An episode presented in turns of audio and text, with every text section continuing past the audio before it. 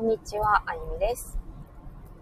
久しぶりにちょっとライブをしようと思って、えー、立ち上げてみました。で前回も、ね、呼吸法の合宿の後に話しながらなんか言ったような気がしますけれども、えー、今日もヒーリング呼吸法っていうのがあって、えー、それを今やってるんですけど、その学びの一番最後に合宿が浜松で、え助産院さん、助産院大地さんっていうところの、ね、会場で、え今日は行ってきたんですけど、昨日から入って2日目なんですけども、なんか10日間以上いたような、なんかそういうちょっと時間も忘れるとちょっと違うね流れる速度が全然違うようなそういった時間を過ごしてきてで正直、まあ、合宿入る前の自分はもう誰かの手を借りてこうで施術したりとかそれこそ自分がヒーリングする側に回ってかしていただくっていうそれくらい時疲れてなんか入ったな結構出し切ってここの場でリカバリーする気でなんか飛ばしてきたらか、飛ばしてきたかなって思うぐらい、結構、えー、いろいろ不調が出ていて、で、一つ目は、一つ目の不調は、まあ、歯が痛かった。まあ、結構前、数、数週間前から痛くて、で、数週間前じゃないね、京都に行った時だから3月31、4月1日京都に行ったんですけど、その時も、うんあ、大事な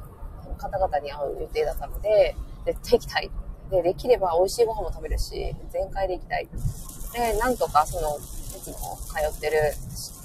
歯医者さんにお願いして、その状態作ってもらって行ったんですけど、なんか体内の、その、なんだろうな、まあ、流れみたいな 調子はあんまし良くなかった。で、その体体調が、その歯、歯板に出てて、え皆さん歯医者さん通ってますか？ね、歯医者さん行って、私通ってはいるんですけど、治療をするかどうかはめっちゃ話し合って決めるんですね。で今回はもう私痛いのが本当に苦手で、これだけはどうにかしてくれないと生活できない。なので、えー、ちょっとこの痛みをどうにかするっていう、もう本当に対処的な提案で、詰めているものは外すっていうのをやったんですけど、詰めてるものを外して、で、やっぱ痛み取れるんですよ。まあそのね、原理も分かって、ただその、そもそもの歯に出てくるっていうのが、まあ、体の中が炎症に傾いている時。で、炎症に傾く時ってどんな時ってかなり、あの、私、私の中でも具体的になってきたんですけど、まずは糖代謝が回ってない。で、えっ、ー、と、油が、飽和脂肪酸体体内でいっぱいになって、過酸化脂質っていうのが出てきてる。で、ストロゲン作用の強いものまあいろいろありますよね。あの、まあ一番大きいのは、あれかな、あの、私はあんまり大豆系を取らないので、大豆系もそうだし、種子系も取らないようにしてるけど、やっぱエストロゲン作用のある植物を取ってるかもしれないけど、それよりはやっぱりプラスチック製品とか、なんかそういったものから、社会的なものから取り入れてることが多いかなって思っていて、それもね、なんかこう、巡ってる時は排出できるんだと思うんですけど、もやっぱ皮下から入るやつは、経皮吸収のやつはね、なんか出にくいんで、まあ、その辺なんか全体的に思い返すと、なんかこう、生活自体が、の便利を便利に頼らないと自分が保てないっていうぐらい、ちょっとね、調子が悪かったなっていうのを感じていて、で、やっぱこのね、日本のいい自然の中で暮らしていても、やっぱりちょっと意識をしないと離れる、そういう生活から離れる。で、炎症に傾いて痛みや辛さやなんか落ち込みとか出てきて、ああ、いかんいかんで気づく分はまだいいんだけど、気づかずにそのままドーンとこう病気に突入っていうのが、なんかね、縮図なんだないかなっていうふうに最近は感じていて、ね、そんな状態で入ってきたもんだから、もう疲れてる。正直疲れてるみたいな感じで入ったんですけど、まず、現象として変わったのが、入った瞬間、大地さんに入った瞬間に、歯の食いしばりが取れるというね。皆さん、食いしばりを感じたことないですか？私はなんか、それを自律神経のこうバランスでそういうことが起こるっていうのを聞いて、あ乱れとか、自分自身の気の乱れみたいなのが影響しているっていうのがあって、全身との歯のつながりっていうのを知ってから、かなり歯は私の中でセンサーなんですよね。で、歯が痛い時はフルピズも痛むし、まあ、本当にぼんやりとしてぼーっとしてだるい、いわゆるだるいっていう状態に入るし、それがない時は割とスカッとしてるんですよね。でも今は本当にもう、まあどっちかというと、アルファ波浴びすぎて、なんかぼんやりしてるっていうより眠いんですけど、体が本当に癒されて、で、その大地さんのお家が、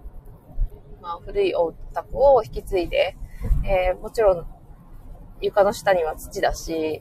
で、木の板があって畳っていうね、あの、今の、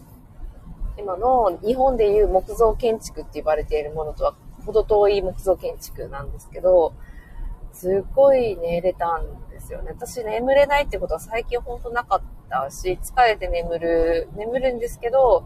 やっぱりこう深さが違ったんだなっていうのを改めて感じて、で昨日は本当にね、何時、9時半ぐらい寝たかな。もうその前から打とうとしてたんですけど、もう携帯を見るとか、なんか本を読むとかっていう、もう意識にいかないぐらい眠いみたいな。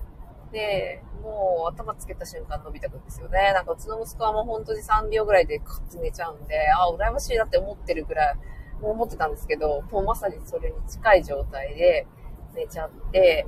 で、まあ、あっという間に朝ですよね。大体そんな早く起きると、一回夜中に目が覚めたりとか普通にあるんですけど、まあ朝起きたら5時台で、6時に起きる予定だったので、もうなんか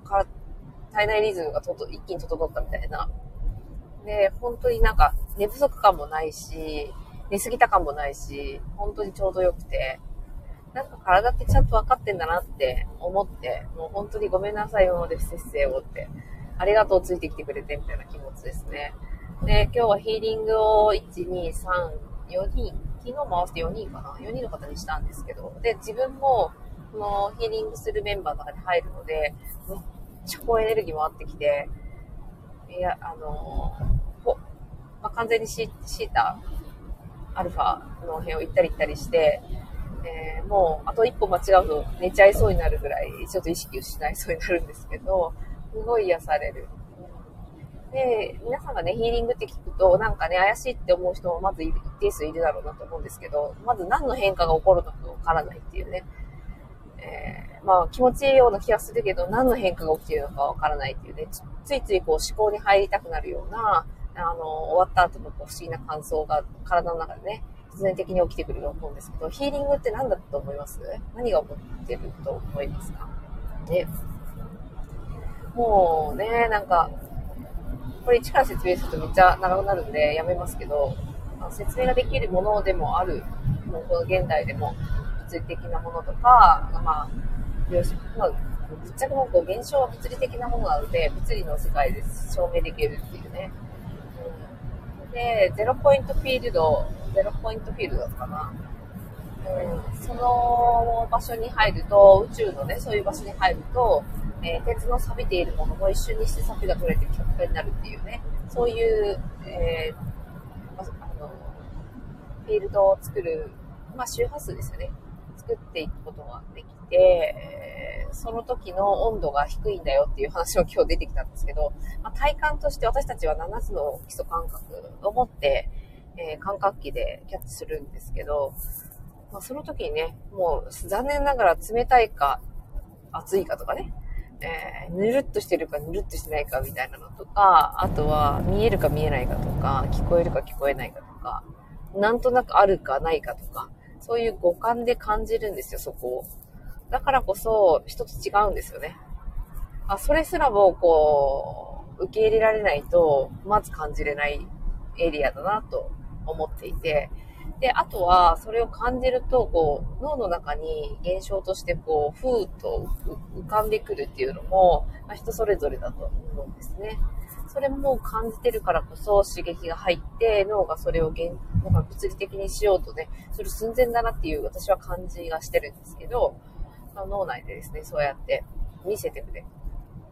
で感じるっていう風に、えー、私たちは判断をして、そこから感情を生み出していくんですよね。あ、それを実現したいなって思ってみたりとか、あ、なんか居心地がいいなって思ってみたりとか、私とはちょっと違うという風に違いを認識したりとか、そうするとだんだん人間らしく判断していくんですね。で、その人間らしく判断していくと、それは理にかなっているかどうかっていうのをね、なんかこう追求しだす。まあ、それは悪いことではないかなと思うんですけど、まあ、怪しいものこそ、ね、なんか不思議って思って、そこで止まっちゃうと、より不思議で、あの、受け入れられなくなる人もね、いるかなと思うんですけど、意外とね、あの、同じことを持ってる人って世の中にたくさんいて、かつ、こう、先人たちにもたくさんいるんですよね。だからこういう不思議だなっていう現象を追っかけた人が結構ね、有名になって、今、今私たちがいる物理の世界や、こういう世の中を作るための土台となるような知恵を残してくれたりもしてるんだなっていうのを感じます。飛行機がね、昔は飛ばなかったのに今は飛んでる。ね、それもなんでだろうって感じですよね。なので、何も不思議じゃないんですね。その頃にしたらもう超不思議なことですよ。あのスマホとかもそうだし、今だとね、ない方が不思議。持ってない人なんでみたいなね。なんか、何のこだわりがあって持たないの？みたいな。なんかそういう文明のこう切り替わりもありますよね。なので、そんな数年でね、人の意識って変わっちゃうんだなっていうのも今見せつけられていて、その意識が変わることで世の中ができてきてるっていうね、量子物理学的なこう観点っていうやつですかね。意識が、え現実を作るっていうのが、なんか引き寄せの法則っていうもので、こう、片付けられると、どうしてもこう、ふわっとしてよくわかんないってね、なりますけど、本来であればそれをね、こう、紐解いていくと、やって分かってくる。ヒーリングはそれの、まあ、真骨頂って感じですかね。なので、その人が、残念ながらその、周波数を測定をできないというね、人間の体が、あ、今何百なんです、みたいなね、何千なんです、みたいなね。できれば、なんかね、わからない人も、へーへーと言って、ね、わかりやすいのかもしれないけど、まあ、測定する機会はある、ある、あるんですけどね。意識の測定をしてもらうこともできるし、オーラも測定できるし、周波数、臓器の周波数も今は測定できます。日本でもできる。えー、してやってる人もいるし、それを参考にして大事にしてる人もいる。だから知らないだけで、なんかね、あの、人間ドックがこう検診の全てだみたいなね、ああいう物理現象のみにこうフォーカスすると、まあ、治らないわけなんですよ。それがなぜ起きているのか知らないから。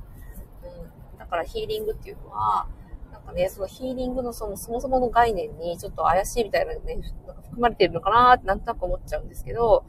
あの、やってること自体はすごくなんかね、理にかなっていることをやっているなっていうのを今回も感じて、で、自分のその通りやすさ、なんかね、こう、気の通りやすさっていうのも感じるわけなんですよね。そうすると、なんかそういう気がするっていうより、もうなんか確信に変わるぐらいね、もう長々とやってますからね、あの、感じるんですよね。で、やっぱりそういう風に感じてる人たちと今回は一緒に、えー、一泊二日を過ごして、で、みんなが同じであるからいいっていうことではないんですけど、それをあの、あると思っている、もしくはそれを大切に思う人たちと一緒にいるっていうのがまた、そこでフィールドができる、集合意識っていうのができるんですよね。そのエネルギーっていうのもまた素晴らしくって、なんか会社で同じ方向を向いて、業績を上げるぞっつってやってる人たちも集合意識がそこにあるわけなんですよ。同じ方向を向いて、意識なんで。でだから、あの、大切なことをこうね、会社は掲げて、それがいろんな人、社員に伝わるように言うんだけれども、心の底から思ってないとその会社の業績はうまくいかないっていうね。だから代表次第で、社長さん次第でとトップにいる人次第でってよく言われるんですけど、一番思いの熱い人たちが、あいることで、それで物事は成り立って叶っていくっていう、まあ、それもセオリーがあるぐらい、えー、世の中ってそういうふうにできているんだけれども、やっぱりその、情熱に賛同する人ばっかりじゃないんですよね。特に大きな会社になればなるほど、いろんなあの思いや意識を持ってるので、なので、いろんなことをして、その、社員研修かもしれないし、社長が出向くかもしれないし、なんかイベントをするかもしれないし、それはわからないんですけど、何かしらの働きかけをして、その人たちと意思を、意識をこう統一していこうっていうような動きをする。だから、相当なんかね、こと悪いですけど、こう、洗脳されてしまって、そうだと思い込んでしまった人、刷り込まれちゃった人は、それを信じてやっていくんだけど、なんとなく現実がうまくいかないっていうことが起きてきたりするんですよね。信じてやってるのに。それは自分自身の信念と、その、誰かが掲げてる信念がずれている場合もあって、それを教えてくれていたり、ね、する。それが親からのね、あの幼少期に見つけられたものかもしれないし、えー、それ以外のところでね、あ身につけてしまった意識かもしれないし、それはわからないんですけど、なので、どっちにしろ自分の中にある、え、意識は無意識と健在意識の2つあるので、まあ、無意識はね、なかなか気づけないんですよね。だから、健在意識の方で、こう、覚え込んで覚え込んで覚え込んでしても、それが自分が正しいとかね、いいとか思ってても、うまくいかない時ってなんかあるんですよね。だかこうそういう時にぜひ自分自身を振り返るっていう時に、なんかこういったこうエネルギーの世界っていうのを知ってると、エネルギーフィールドですね。うん、知ってると、すごくきあの知るきっかけをつかめるなって思いますね。で、そこで何が起きるかっていうと、自分の本来の目的だったり、えー、やりたいことだったりっていうのに気づき出したり、私はこれは嫌なんだっていうのに気づき出したりすると、やら、やらないくてよくないですか？それね。嫌なことって。で、それをしなくっても、今の現実がうまく回るようなアイディアを探して、そっちの方にこう突き進んでいったとしたら、すごく楽になる。当たり前だけど。で、何か成し遂げたいから、今が、あの、と、こうね、積み上げの時期で苦しいっていうのは逆に乗り越えられる。あそこをた、そこを積み重ねて鍛錬していくのにも、やっぱりその何が自分の中で大切なのかとか、何が自分の中で必要なのかっていうのに気づくっていうことがすごく重要なんですよね。だから無意識にあるものに気づけない。それはもう仕方ないって諦めるのか、いろんなサインを自分の中で見つけて、そこに、えー、意識を向けて、そこから気づきを得るか。全然人生変わります。なので、ヒーリングも、まあ、あの、いわゆるヒーリングって呼ばれているものと、えー、まあ、本質的なものとね、あるんじゃないかなって。まあ、本質的なものっていうのは、こう、相手を変えたいっていう思いではなく、その人が最適であるかっていうこと。今に最適である。その状態にあるっていうことを、えー、だけを思ってやるっていうね。その意識。ただ、あの、とっても愛情深い方は、自分のエネルギーをこうプレゼントするようなヒーリングをね、すると、すっごく疲弊する。ないですか？なんか、誰かにこう、サービスでもね、施しでも、誰かに付き合うでもいいんですけど、そうした時にすごく疲れる。自分はもうこう、サービス、相手はすごく喜んでる。でも、なんとなく一時なんですよね。なんかね、こう、マッサージとか、あアロマテラピーとかなんかね、いろいろ言っても、その人のこう、全面なるこうね、施しを受けても、なんかこう、調子がいいのは一時みたいな。それってなんでだろうっていうね、そこも、掘っていくと、なんでだろうは分かってくる。まあ、全部こうね、気づきからの学びが関係しているんですけど、それが何になるかっていうのを知っていると、まあ、自分自身すごく変わりやすいし、自分の中でふっと湧いてきたものに対して、えー、取り組んでいくこともできるし、変えられるからですね、自分を、その気づきによって。変えられないことをずっとやってる人は幸せが落ちていないかなって言って探してますよね。外に。落ちてない。よく友達が言ってた、若い頃。なんかいい男が、あの、その辺に落っこちてないかなって。もう冷静に考えて、いい男がその辺に落っこちてたら、そいつは逆に怪しいやつだって。ね。なので、えー、どういう風にすると、自分自身が、あまあ、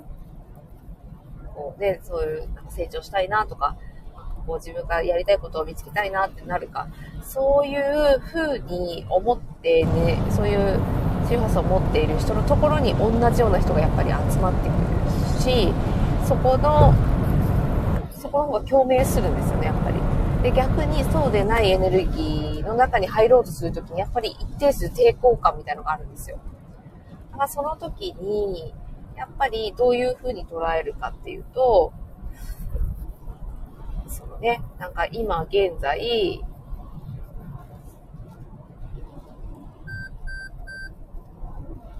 どういうふうに、えー、ね、今どういうふうにね、やってるかっていうのを見るのに、まあね、自己観察っていうのが必要なんですよね。まあ、フィーリング、興味があったら、なんかね、何でもいいんでやってみたらいいかなと思いますけど、うーん、まあね、まあ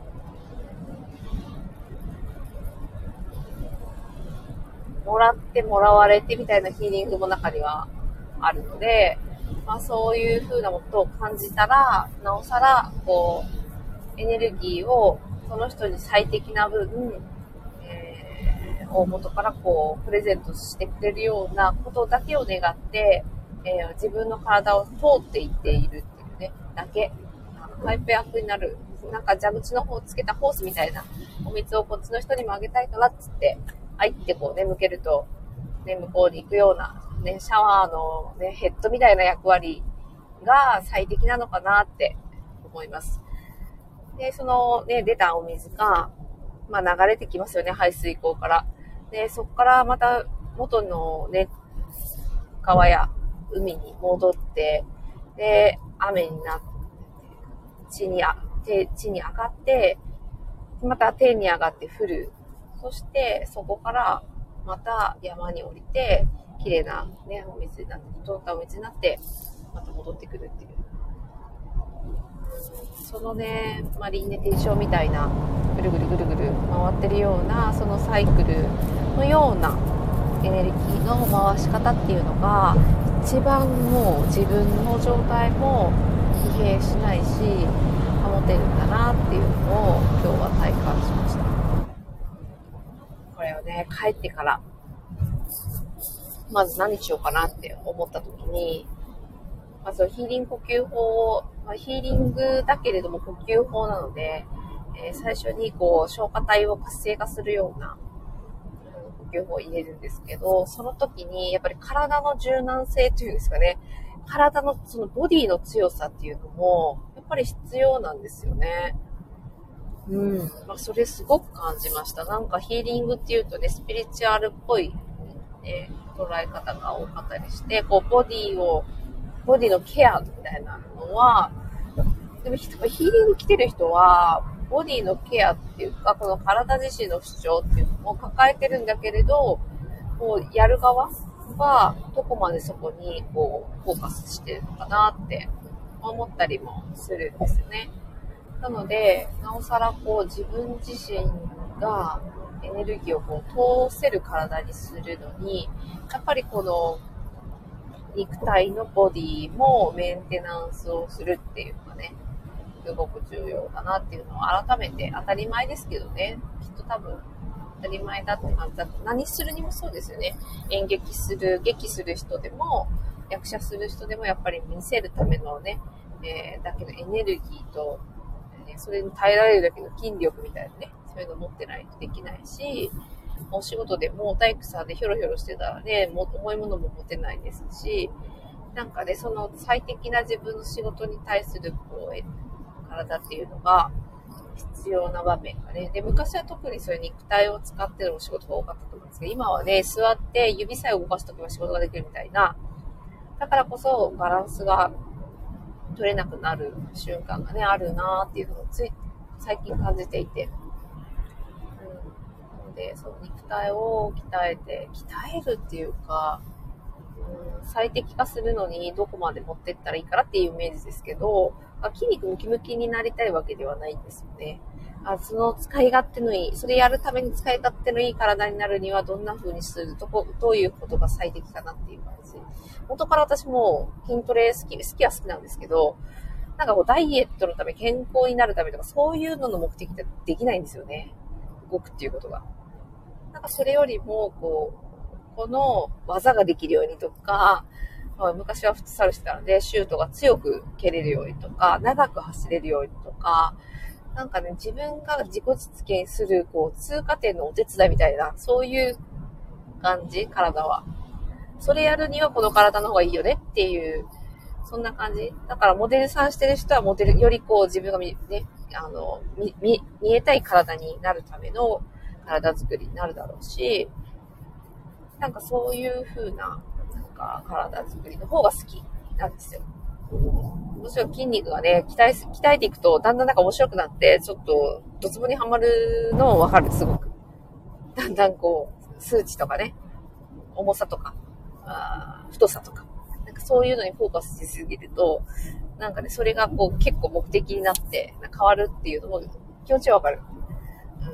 うん。でも、そもそもやっぱそれを何のために使うのかっていうのが重要だっていう、もともとがね、そういう感じをな考え方を持ってるので、うん、なんかそこからどうしたいっていう。だから一番最初に働いた会社が、アフターファイブをアフターファイブから楽しむための体作りっていうのをコンセプトにしてたので、すごい素敵だなって思ってたんですよね。まあそこは、その時までは。だから仕事は絶対しないといけないみたいな、そういう概念のもと成り立つ。ちょっときついけど頑張らないといけないとか、楽しくないっていう、こう、まあ、ちょそういう設定の、あの、5時までの時間の後、さらに楽しんで、かつ、こう、一日をこう、過ごせるっていうね、そういうコンセプト。今だと、まあ、わざわざ5時から元気にならなくていいかなって思っちゃうんですけど、でもそ、そのコンセプトはすごく好きだったんですよ。うん。だからやっぱり、こう、そういうふうな思いの人が来るんで、結構仕事バリバリしてる人が多かったりとかね、今思うと面白いなと思う。なんかある程度こう、私がよく見てたお客さんは、編集局の方で、なんかたくさんの本をね、編集してる方だったり、あとは大学の先生で、女子、女子大の先生だったかななんかね、こう、本とかもいっぱい出してるような方で、えー、面白かったですね。で、一番さ、その編集してる人が結構なんか鉱石、パワーストーンを、えー、本を書く人の編集をしていることが多かったので、え、最後のね、なんか、転勤するときに好きな鉱石をプレゼントしてもらって、初めてその時になんかね、鉱石、パワーストーンっていうのをちゃんと持ったみたいな。なんかこう、腕にちょこっとつけて、なんかピンク色のね、なんかローズコーツみたいなのは、なんか若気の至りでつけてましたけど、そういうんじゃなく、なんかね、好きだなって感じるやつを、プレゼントしてもらって、なんかその時のことすごく覚えてますね。琥珀が好きでね、なんかそれをもらったんですよね。で、うん、あとネイリストさんとかね、ネイリストさんもう、なんか私が爪のケアに悩んでたから、ケア用のオイルをね、プレゼントしてもらったりとか、なんかね、仕事こうバリバリ自分でやってるって感じの人が多かったですね。で、朝7時から、え ?6 時あったかな ?5 時半に出てた、出勤してたんですよね。その行く時間だけは覚えてるけど、5時半に空いてる、もう本当にいるんですよ、お客さんが。そこから筋トレバリバリやって、そこから出勤するっていう人たちが普通にいて、逆にもう尊敬みたいな。私はなんかね、守られた中で大学で、競技のために筋トレやって、もちろん時間数とか聞くとびっくりされる時間、ね、トレーニングしてたけど、なんか、守られてるよね、なんか。なんかそんな感じがして、でもその人たちはバリバリ自分のその別の目標のために、ね、体をつく作っていくことがすごく役に立つんだっていうのに気づいてそこでやってたわけだから、なんかある意味、私との鍛え方の観点が違って、すごく尊敬したなって思いますね。なので、ど、まあ、新卒で働いたそのトレーニングチームも、むっちゃきつかったけど、学びはすごく多くて、なんかやりきるところまではやりきって、で、えー、自分が、ね、やりたい、その先と結びつかなかったからそこ辞めたんですけど、すごく大切なものことは教えてもらったなって、えー、ですね。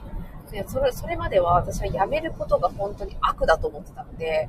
それまでなんかずっと長々と何でも続けてきてたんですよね。だからこう、ちょっと惰性でやれちゃうっていうような、あとは気合と根性で、期間を過ごせるような、ちょっとそういう M, M っぽい体質もあるんですけど、なんか今だと、その、嫌だからパッとやめるみたいなことは、まあさすがにないですけど、その選ぶときにちゃんと選んでると思うので、もやっぱりこう、そこに固執しない、手放すっていうね、今流行りの手放しみたいな。嫌だからやめる手放しっていう、それとちょっと違うんですけど、そういう感覚では私はないですけど、ある一点やって、えー、自分にどう、こう、結果がね、ある程度出たかっていうのを自分に認識して、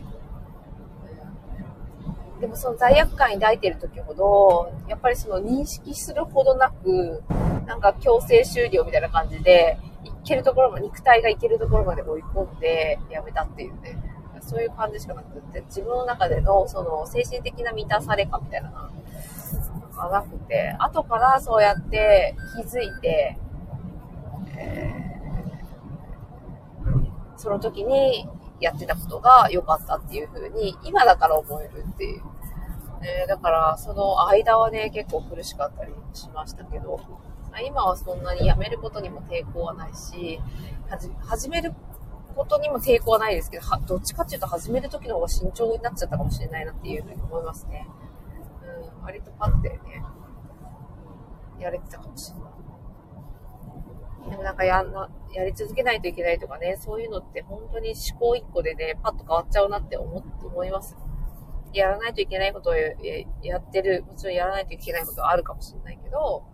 それって何のために走行が設定されているかっていうのに気づきさえすれば、すごくなんかね、なんかシンプルになっていくんですけどね。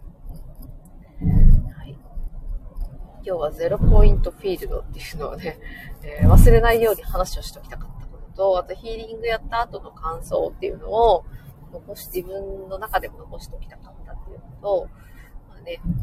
えー、正直今日一緒にやった中の人たちでも、いろんなこうチャレンジ、出来事が起きて、まあ、苦しみを体験しながら、そこを乗り越えた後に何が起きたかっていうのを自分しっかり見つめている方々も多くて、で、苦しいのを中途半端にほっといて、ちょい苦しいみたいなやつを10年、20年やる方がどんだけド M って感じなんです私からすると。だからしっかりがっつりそこでね、向き合って、何かでこう、それを遮ったりとか、後伸ばしにするんではなくて、目の前に来たらよし、行っちゃったらか、みたいな感じで向き合うっていうね。あ一番典型的な例は病気かなと思いますね。皆さん病気と真正面から向き合うやり方を通常の情報からは得れないので、まあ、どうやってね、その病気と向き合うかっていうと、あの、病院に通いますみたいな。この薬を飲み続けますみたいなね。カロリーを抑えますみたいな。塩分を抑えますみたいなね。一般的なこうやり方でトライしようとされるかもしれないけど、本来向き合うと、その情報以外のところから気づきがあります。うまくいかないっていう気づき。で、その薬を飲んで抑えた後の体の調子を見て、すっこぶる良くなった人は、それと同時に何かが他にも変わっている可能性もあるし、えー、内包されていく、えー本当はですね、外に出したいものを、えー、西洋の薬っていうのは止めて中に押し込んでいくっていう作用があるので、それもあの調べたらわかりますね。どんな作用があるか調べたらわかる。なので、その解放してくれるっていうよりも止めるとかね、そっちの方が強いので、中に残るんですよ。だそれだけしてると、まあ、数年後までは良かったかもしれないけど、その後になんか違う形で出てきてしまったり教えるためにね。生きないといけないから、体は。体はね、生まれてきたからには、生きたい。この根源的な欲みたいな、願望みたいな、の性を生きるっていうのはね、うん、欲望をこう達成するために死んだら困るわけなんですよ。肉体は。意識は違いますけどね。そこをこう達成しようとして、まあね、いろいろ悪あがきを体はしますけど、それがチャレンジですね。腫瘍ができてみたり、なんかうつになってみたり、なんかね、えー、怪我をしてみたり、いろんなことが起きますけど、そこにどう向き合うかっていうところですかね。そこが一番、まあ、チャレンジの乗り越えるときのポイントかなって思います。ただね、戦ってばっかり、戦うわけじゃないんだけどね、向き合うとエネルギーかなり使うので、まあ、こうやってヒーリングとかね、いいなって思いますね。で最近は自分のちょっとこう落ち、落ちる、落ちるところに落ちたらいいっていう人もいるんだけど、上がってくるのもなかなか大変なんですよね。ピュッては上がらない。ドーンって落ちたら、ガーンって上がるんですけど、なだらかにガーって落ちていくと、なだらかにガーってしか上がらないんですよね。だから、なるべく、その落ちる振り幅、落ちることは落ちる。人は波打ってね、生きてきてるので、え落ちるけれども、落ちすぎないし、あの、振れ幅が大きすぎないっていうのを今、目指していて、アベレージをちょっと上げたいんですね。だからこそ、こう、ヒーリングだったり、まあそういうことができる人に会いたいし、まあね、自分自身がそういうそういう風にシフトしているなって、えー、思います。では、この辺で終わりにしたいと思います。ありがとうございました。